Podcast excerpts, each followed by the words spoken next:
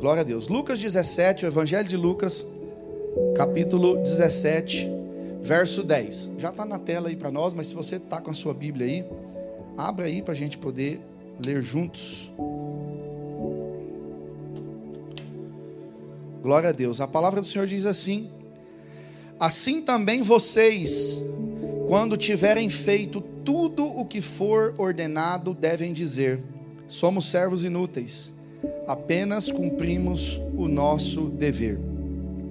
Essa palavra ordinário, ela ela tem alguns significados e talvez para nós tenha um significado ruim, é, em, algumas, em algumas questões, a gente às vezes acha que é até um xingamento e, de certa forma, pode ser enquadrado dessa forma, mas ordinário, quando a gente fala ah, extraordinário, a gente entende que é algo maravilhoso, é grande, então a gente pode entender também que ordinário é algo comum, é de ordem normal, é o costume, é, o, é aquilo que se repete de forma regular. Mas a Bíblia vai dizer que nós somos criaturas ah, feitas por Deus, mas é, realizadas por meio de Jesus. Efésios 2,10 vai dizer a respeito disso. E a Bíblia vai dizer também que nós fomos criados à imagem, conforme a semelhança do nosso Deus. Então nós entendemos que ah, nós não fomos criados para viver no natural, nós não fomos criados para viver no ordinário, uma vez que o extraordinário de Deus nos espera, uma vez que o Senhor tem mais para mim, tem mais para a tua vida, nós não podemos contentar de viver somente no plano natural. Fazer somente o que lhe é pedido, e é isso que Lucas está dizendo aqui, é fazer o ordinário diante de Deus. Ah, eu não estou na escala essa semana, então eu não vou na igreja. Ah, o pastor não me chamou, então eu não tenho necessidade de estar ali. Ah, eu não tive oportunidade ainda, então eu não faço. Ah, eu vim, eu acabei de mudar, eu estou recente, ou então eu tive neném agora, então eu vou ficar um pouco. Sabe, a gente coloca inúmeras desculpas e muitas vezes não é pecado, são coisas que se você for falar para qualquer pessoa, a pessoa vai dizer: não, é válido, é justo, é ok. Mas eu entendo, irmãos, que o Senhor nos chamou para viver o extraordinário, Deus nos chamou para viver viver coisas muito maiores do que eu e você podemos pensar.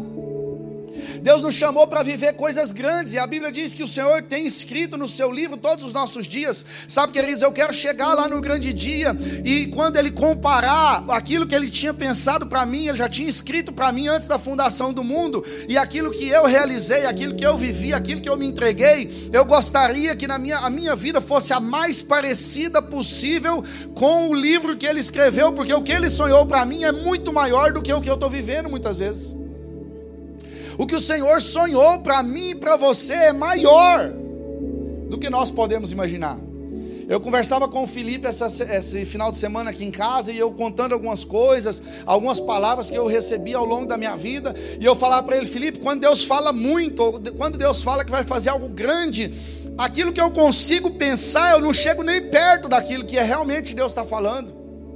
Às vezes você já teve alguma palavra, Deus falando através de um profeta, através de alguma circunstância, situação, que Deus tem um plano grande na sua vida, que Deus tem algo com você, que o que Ele vai fazer na tua vida é grande. Deixa eu te falar uma coisa: o tanto que você conseguir pensar em algo grande ainda é maior, porque o nosso Deus é insondável, Ele não tem começo, Ele não tem fim, Ele não muda e nele não tem sombra de variação. Então, fazer somente o que lhe é pedido, às vezes você está esperando, uma palavra que está muito em alta hoje é proatividade. Às vezes você está esperando alguém chegar e te convidar para servir aqui. Às vezes você está esperando alguém chegar e te convidar nominalmente para você abrir a tua casa para fazer um gaf, ou, ou às vezes você está esperando convidar aquela pessoa que abriu a casa agora te convidar. Eu sei que sim, nós podemos fazer isso. Deus nos mostra pessoas que às vezes têm aptidão para uma coisa, aptidão para outra, mas não espere você ser chamado para você desempenhar aquilo que o Senhor te chamou para fazer. Não espere você ser pedido a algo, porque quem faz só o que lhe é pedido, a Bíblia está dizendo aqui, são servos inúteis. Nós temos que nos colocar à disposição. A Bíblia vai dizer que quando não tinha ninguém para ser enviado, o profeta diz: Senhor, eis-me aqui, me envia envia-me a mim. Eu não sou mais eloquente, eu não sou mais inteligente, eu não sou mais preparado, eu não sou mais estudado, mas Senhor, me envia. Usa-me como parte do teu projeto, usa-me como parte daquilo que o Senhor sonhou para nós. Usa-me como parte daquilo que o Senhor quer fazer aqui em Orlando.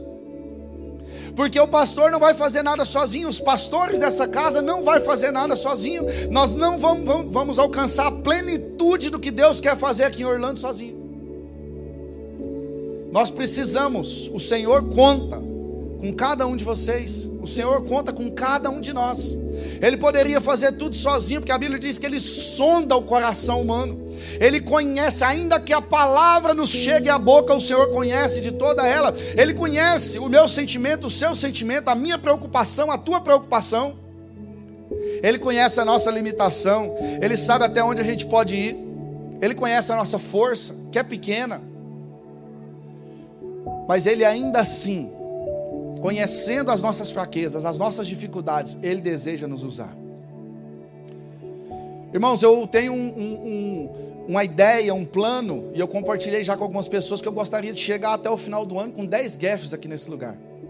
E não é por número, irmãos, não é por número. Essa igreja funcionou muito bem até hoje, com dois, três gaffs, está tudo certo. Não é por número, mas eu acho que nós temos condição de pessoas aqui que Deus chamou de alcançar muito mais lugares nessa cidade. Pessoas aqui que temem a Deus, que servem a Deus, que conhecem um pouco da palavra do Senhor, talvez estão esperando serem chamadas nominalmente. Eu cheguei há pouco tempo, eu já conheço algumas pessoas, eu já conheço por nome, eu já conheço a fisionomia, mas tem gente que às vezes eu não conheço. Não espere eu chamar o teu nome para você se dispor. Se disponha a fazer a obra de Deus. Se disponha a abrir a tua casa, pastor. Eu não falo em público, eu sou tímido, mas eu quero abrir minha casa. Ou então, pastor, lá em casa é muito pequeno, não tem jeito e tudo, mas eu me disponho a, servir em algum guef que alguém queira abrir a casa. Não fique esperando o Senhor te chamar, alguém aqui te chamar, não, se disponha diante do Senhor. Deus nos chamou para sermos extraordinários. Deus não quer que a gente viva no comum, fazendo só aquilo que é pedido. Não, se me pedir, eu faço. Não, se você pedir me ajuda, eu estou aqui. Não. Seja proativo, se disponha no reino. E aqui rapidamente eu quero ver com os irmãos três razões para nós entendermos que eu e você nós fomos criados para sermos extraordinários. A primeira delas é que Deus nos criou de forma diferenciada. Nós não fomos feitos em série. Sabe ali na, na linha de produção, quem aqui já trabalhou em, em fábrica sabe que é linha de produção. Um vai colocar, às vezes, só uma borrachinha num determinado lugar. O outro vai simplesmente colocar a tampa. O outro é linha de produção, é grande escala. Vai saindo várias coisas é, por minuto, várias coisas por hora, várias coisas por segundo, e cada um sai com um número de linha diferente. Quando precisa fazer um recall, se tratando de carro, por exemplo, fala da linha tal, do número tal de série até o número tal de série, precisa de um recall porque algo em determinado peça deu problema. Deus não nos criou em série. A nossa impressão digital, por mais que ela pareça tudo igual, ela é diferente. Não tem ninguém, nem gêmeos que são idênticos uns aos outros, não tem a mesma impressão digital. Ei, Deus te criou para ser único. O que Ele colocou dentro de você, Ele colocou dentro de você especificamente. Ele não te criou em série, Ele não te duplicou do teu irmão, Ele não te duplicou da tua família. Você não é uma cópia dos teus pais. Deus tem algo único, extraordinário para mim e para você. Foi por causa disso que Ele nos criou criou, Ele colocou algo dentro de nós, único e especial, para que nós sirvamos a Ele com tudo que temos. Com tudo que temos e com tudo que somos. Nós fomos criados, sim, a partir de um modelo. A Bíblia diz: imagem e semelhança do nosso Deus.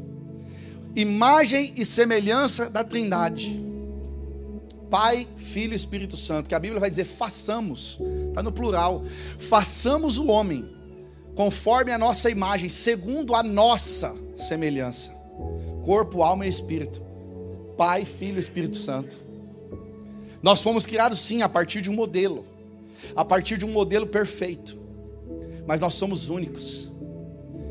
Deus olha para você e não te trata ah, no meio da, no meio da multidão. Eu vou, vou fazer isso aqui tudo no atacado. Não. Deus olha para nós. E aquilo que é bom para mim, talvez não seja bom para você. Aquilo que Ele te dá, talvez Ele não me dê. Aquilo que para você Ele concede e você não vai se desviar, você não vai deixar isso subir a cabeça, você vai continuar servindo a Deus, talvez para mim possa me tirar do caminho. É por isso que a gente às vezes vê uma pessoa fazendo determinada coisa e está tudo bem, e Deus não permite que outro faça da mesma maneira. Deus nos olha como pessoas únicas, como pessoas que foram, não foram criadas por acaso, não foram criadas por série, mas que foi criada unicamente, exclusivamente, com base no modelo, mas com um propósito. Deus nos criou com um propósito a imagem e semelhança de Deus. O lema da nossa igreja é a igreja que faz a diferença. Deus nos criou e nos colocou nesse lugar para que a gente faça a diferença nesse lugar. Como, pastor? Abençoando pessoas, orando com pessoas, encorajando pessoas, convidando pessoas, levando uma cesta para quem precisa, fazendo coisas que está ao nosso alcance fazer. Tem pessoas aqui da igreja que são mais sensíveis do que as outras. Elas têm a sensibilidade de entender que determinada pessoa está precisando. Às vezes a gente passa por pessoas e não percebe, conversa ali um pouquinho, tá tudo bem, tá tudo bem, joia.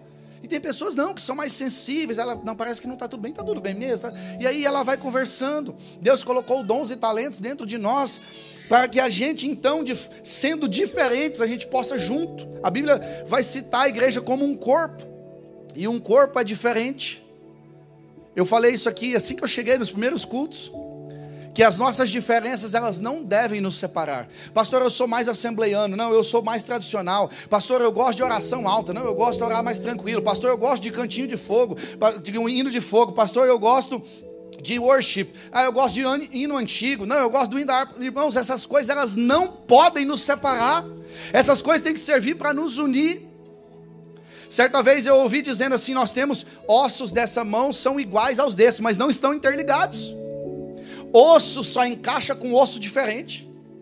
Você não vê o fêmur, por exemplo, que está aqui encaixado com o fêmur daqui. Ele é diferente.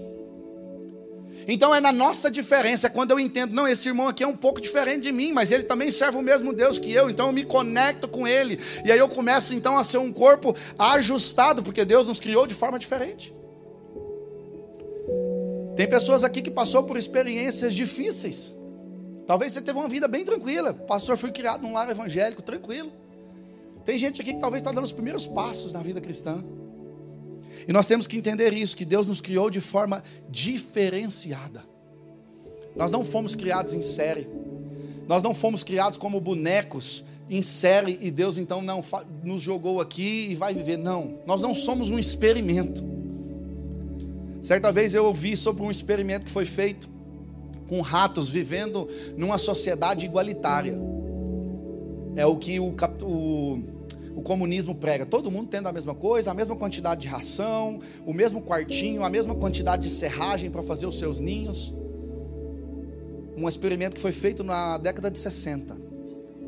E se você olha o que acontece no final, eles começam a desenvolver sentimentos muito ruins porque todo mundo tinha a mesma coisa, ninguém tinha falta de nada. E eles então, aquela sociedade de ratos ali, ela se colapsa.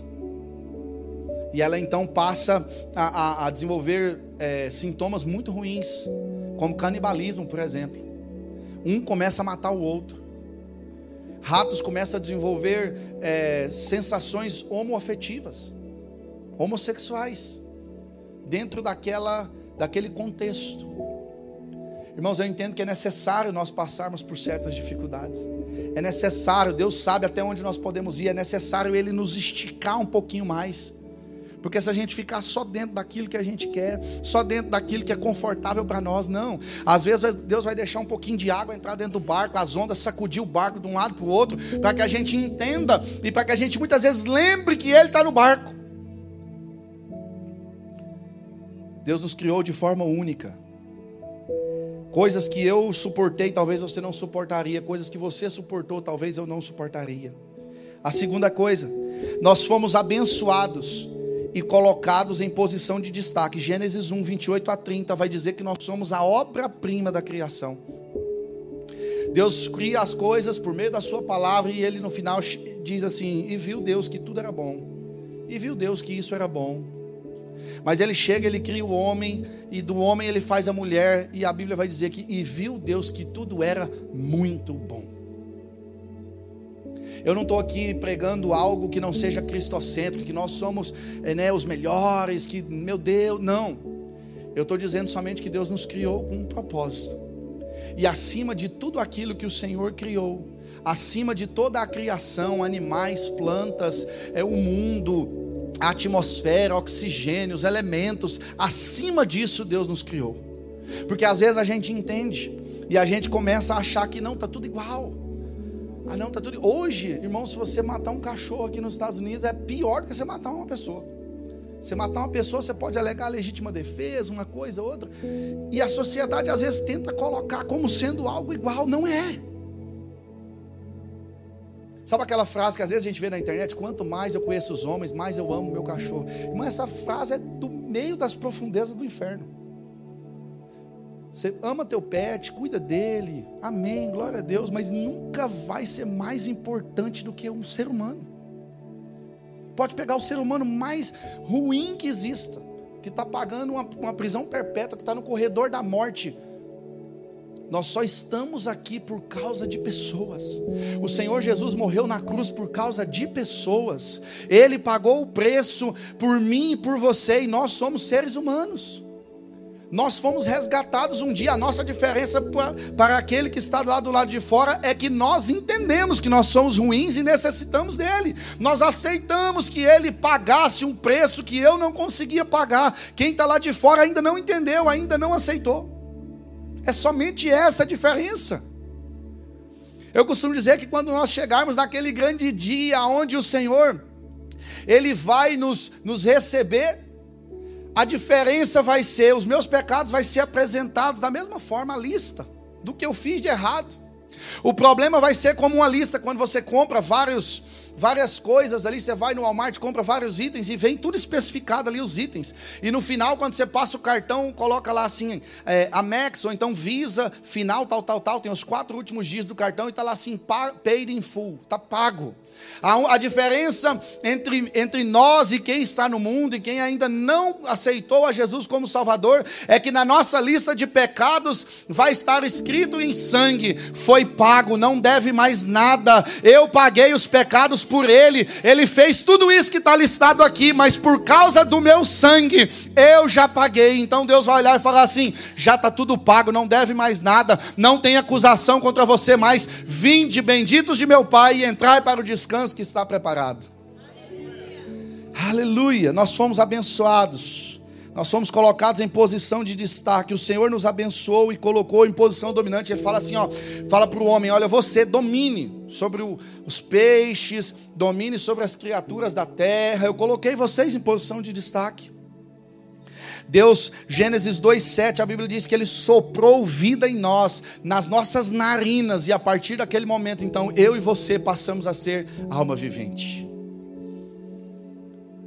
Existe um vídeo na internet falando sobre o nome de Deus, que é o nome que nós falamos Yahvé, ou traduzindo ainda mais para o português, Jeová. Mas no hebraico são apenas consoantes e eu vi um estudioso dizendo que é difícil você pronunciar o nome do Senhor, mas o estudioso vai dizer que pesquisadores disseram que esse som, o som do nome de Deus, ele é pronunciado cada vez que eu e você respiramos. O som do sopro, se nós pudéssemos ouvir aquele som, nós estaríamos pronunciando o nome do Senhor. É por isso que a Bíblia vai dizer: todo ser que respira, louve ao Senhor. Toda a criação, o ateu está respirando, está louvando ao Senhor. O assassino está respirando, está louvando ao Senhor. O homicida está respirando, está louvando ao Senhor. Os animais estão respirando, estão louvando ao Senhor. As plantas estão fazendo fotossíntese, está respirando e está glorificando ao nome do Senhor. Nós fomos criados para adorar aquele que nos criou. Aleluia. Aleluia. Em terceiro, nós somos extremamente amados por Deus. João 3,16. Porque Deus tanto amou o mundo que Ele deu. Nós falamos sobre isso aqui um pouco na nossa série Generosidade. Antes da gente ter que dar qualquer coisa para Ele, Ele já deu. Deu o que? O que havia de mais precioso. Deu um dos filhos? Não, deu o único filho. Seja, eu, irmãos, eu, eu costumo dizer, eu amo cada um de vocês. Tem gente que a gente, ah, até esses dias atrás, falou assim: Nossa, tem uma irmã lá na igreja assim, assim, eu amo ela de graça. Não vou falar o nome para não ficar com ciúme, né? Eu amo ela de graça. A gente ama vocês. Mas eu, eu vou ser sincero, eu não daria nenhum dos meus filhos para nenhum de vocês aqui, no lugar de nenhum de vocês aqui. Me julguem, tá? Me julguem. E eu tenho certeza que vocês também não daria o filho de vocês. O pastor está morrendo. Deixa morrer, vem outro. Né? Irmãos, a gente não consegue entender o tamanho do amor de Deus por nós. A gente não consegue entender. Deus ele tanto nos amou que ele deu, entregou. Algumas pessoas vão dizer que quando Jesus diz: "Senhor, por que você me desamparaste?" Imagina o filho que foi que estava junto com o pai, tinha a mesma essência do pai. Ver o pai virar as costas, virou as costas por quê? Porque Jesus tomou sobre si o meu pecado. Naquele momento, o meu pecado, o seu pecado fez separação entre ele e o pai. Deus nos ama, nós somos eternamente amados por Ele. Romanos 5,8 vai dizer assim: Mas Deus demonstra o seu amor por nós. Cristo morreu em nosso favor quando ainda éramos pecadores. Nós fomos amados pelo Senhor. Com um amor leal, Ele nos atrai. Amor que nos constrange. Eu falava no, no GAF na quinta-feira, em Hunters Creek, que por mais que pareça, quando a gente erra, quando a gente peca, quando a gente erra o alvo, quando a gente pisa na bola, a nossa tendência ela é nos afastar do Senhor, porque a gente fica com vergonha, a gente tende a ter remorso, como Judas teve. Mas eu falava para os irmãos, não, por mais que pareça cara de pau da sua parte, acabei de pecar aqui agora, e vou me ajoelhar e pedir perdão para o Senhor? Sim, porque não existe outro lugar que nós possamos ir, não existe outro nome que pode perdoar pecados senão o nome de Jesus. Acabei de pecar, eu não vou perder tempo, porque o diabo vai falar assim: você vai fazer isso, você vai ter coragem? Se acabou de pecar, você vai ter coragem de se ajoelhar, de se achegar na presença de Deus. Ele não vai te receber. Você acabou de pecar, você não tem vergonha na tua cara, não. Mas em nome de Jesus, o, o que nós devemos fazer é sim. Eu, eu peca, acabei de pecar, mas não existe outro lugar que eu possa ir senão na presença dEle. Não existe outro nome que eu possa clamar senão ao nome dEle, porque somente o nome de Jesus pode perdoar os nossos pecados. Aleluia. Se coloque em pé. Não viva na média. Não tem como nós entendermos que nós fomos criados de forma única por Deus e viver na média. Não tem como eu entender que o Senhor nos criou com um propósito, que Ele colocou em nós sabedoria, que Ele colocou em nós questões únicas, que o nosso DNA é único, que a nossa digital é única que nós não fomos duplicados de ninguém e continuar vivendo na mesma. Não tem como nós entendermos que nós fomos abençoados, que Deus nos deu posição de destaque no mundo, diante da natureza, diante dos animais, Ele soprou em nós o fôlego de vida. Não tem como, não tem como nós entendermos que nós fomos abençoados ao ponto de Deus dar o seu único filho em meu favor, em seu favor, e nós continuarmos vivendo na média fazendo só aquilo que nos é pedido, somente aquilo que nos é mandado, não tem como. Deus não nos criou para sermos ordinários. Diga para a pessoa do seu lado: Deus não te criou para ser ordinário. Não viva na média.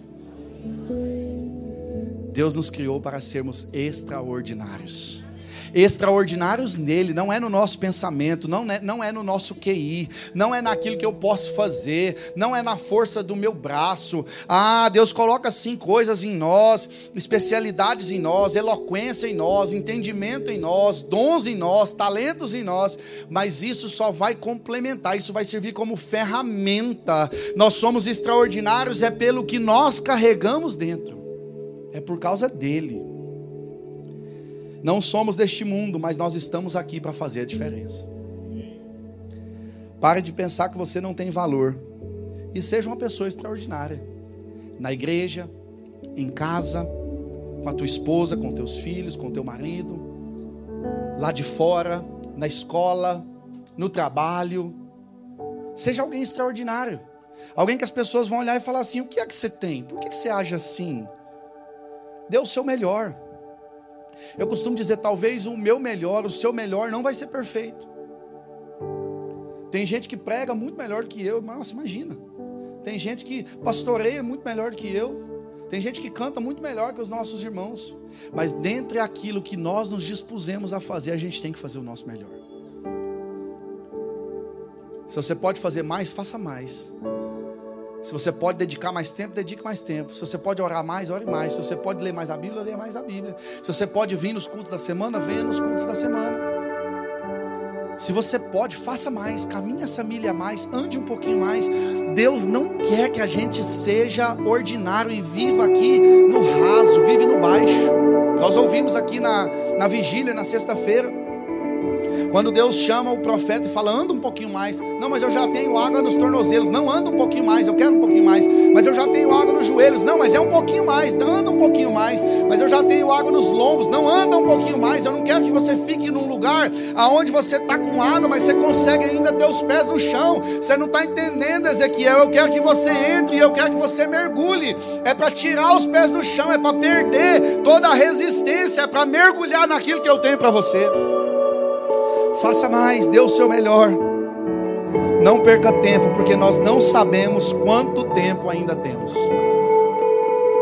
Isso não é para amedrontar ninguém, porque tem gente que tem medo da morte, a gente fala alguma coisa. Não. Mas todos nós temos uma senha, a gente não sabe quando é que a nossa senha vai ser chamada. Não perca tempo, porque nós não sabemos quanto tempo nos resta. Pastor, quando acontecer determinada coisa, aí eu vou servir a Deus.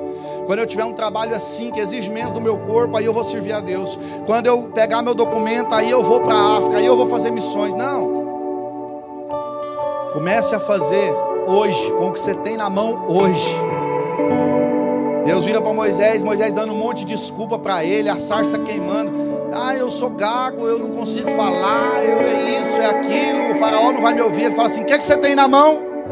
Ele fala: É um cajado. Então é com isso aí que você vai.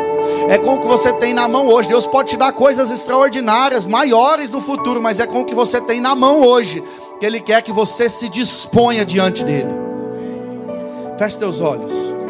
Eu não vou fazer apelo para ninguém vir na frente, porque eu creio que essa palavra é para todos nós.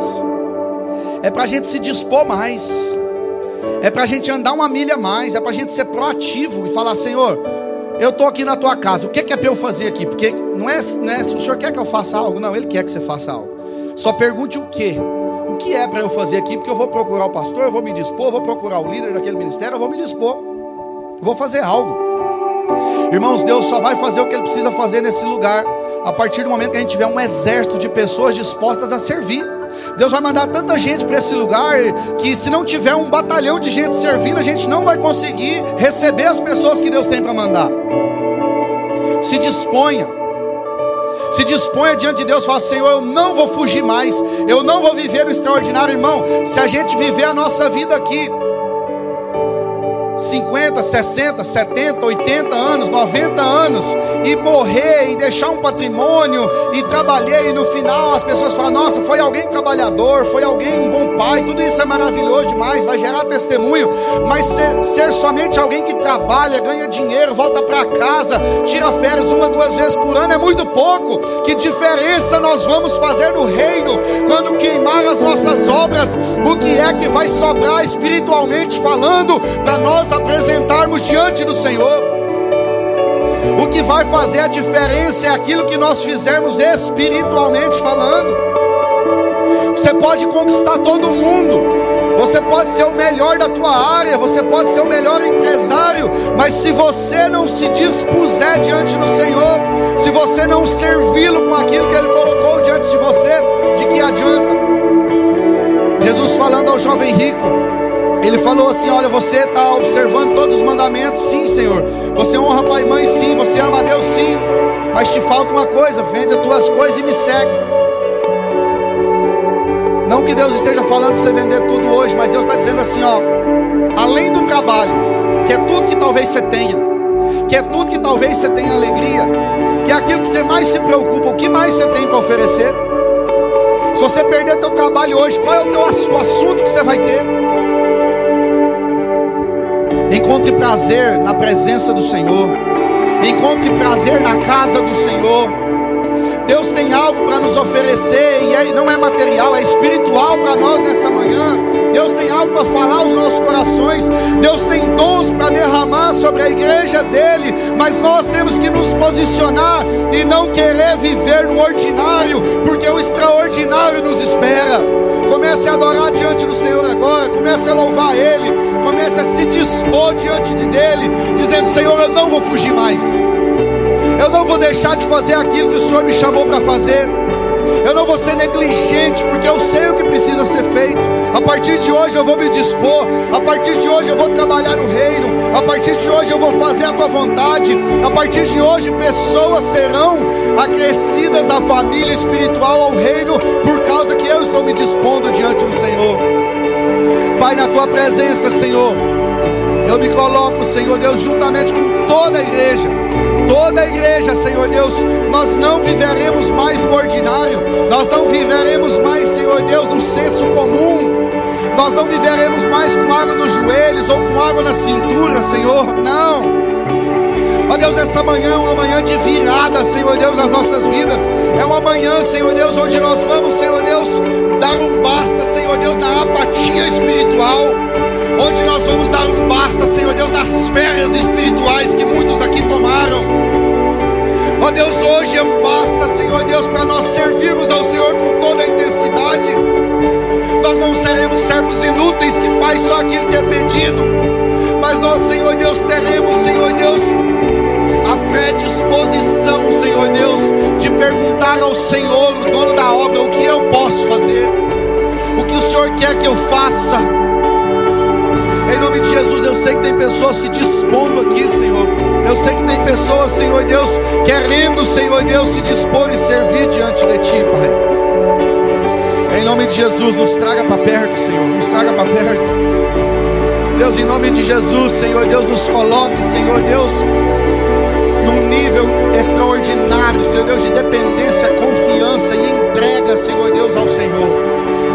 Nós não estamos aqui, Senhor Deus, pelo que o Senhor pode nos dar. Já nos deu a vida eterna, Senhor Deus. Nós queremos agora servir ao teu reino, Senhor. Ajude-nos, Senhor Deus, a ganhar essa cidade para Jesus.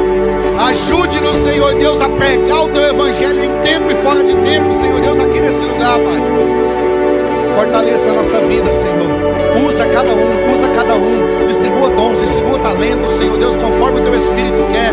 Distribua, Senhor Deus, dons, profecias, sonho, visão, discernimento de espírito, Senhor Deus, línguas, oh, interpretação, Senhor Deus, sabedoria, compaixão, amor, ó oh, Deus, distribua os teus dons, Senhor Deus, sobre a tua igreja nessa manhã, oh Deus, a fim de que ela te sirva, Senhor Deus, com toda a intensidade, ó oh, Deus, ao sair dessa porta, Senhor Deus, que saiam missionários comprometidos com a tua palavra, levando o teu evangelho, Senhor Deus, por onde for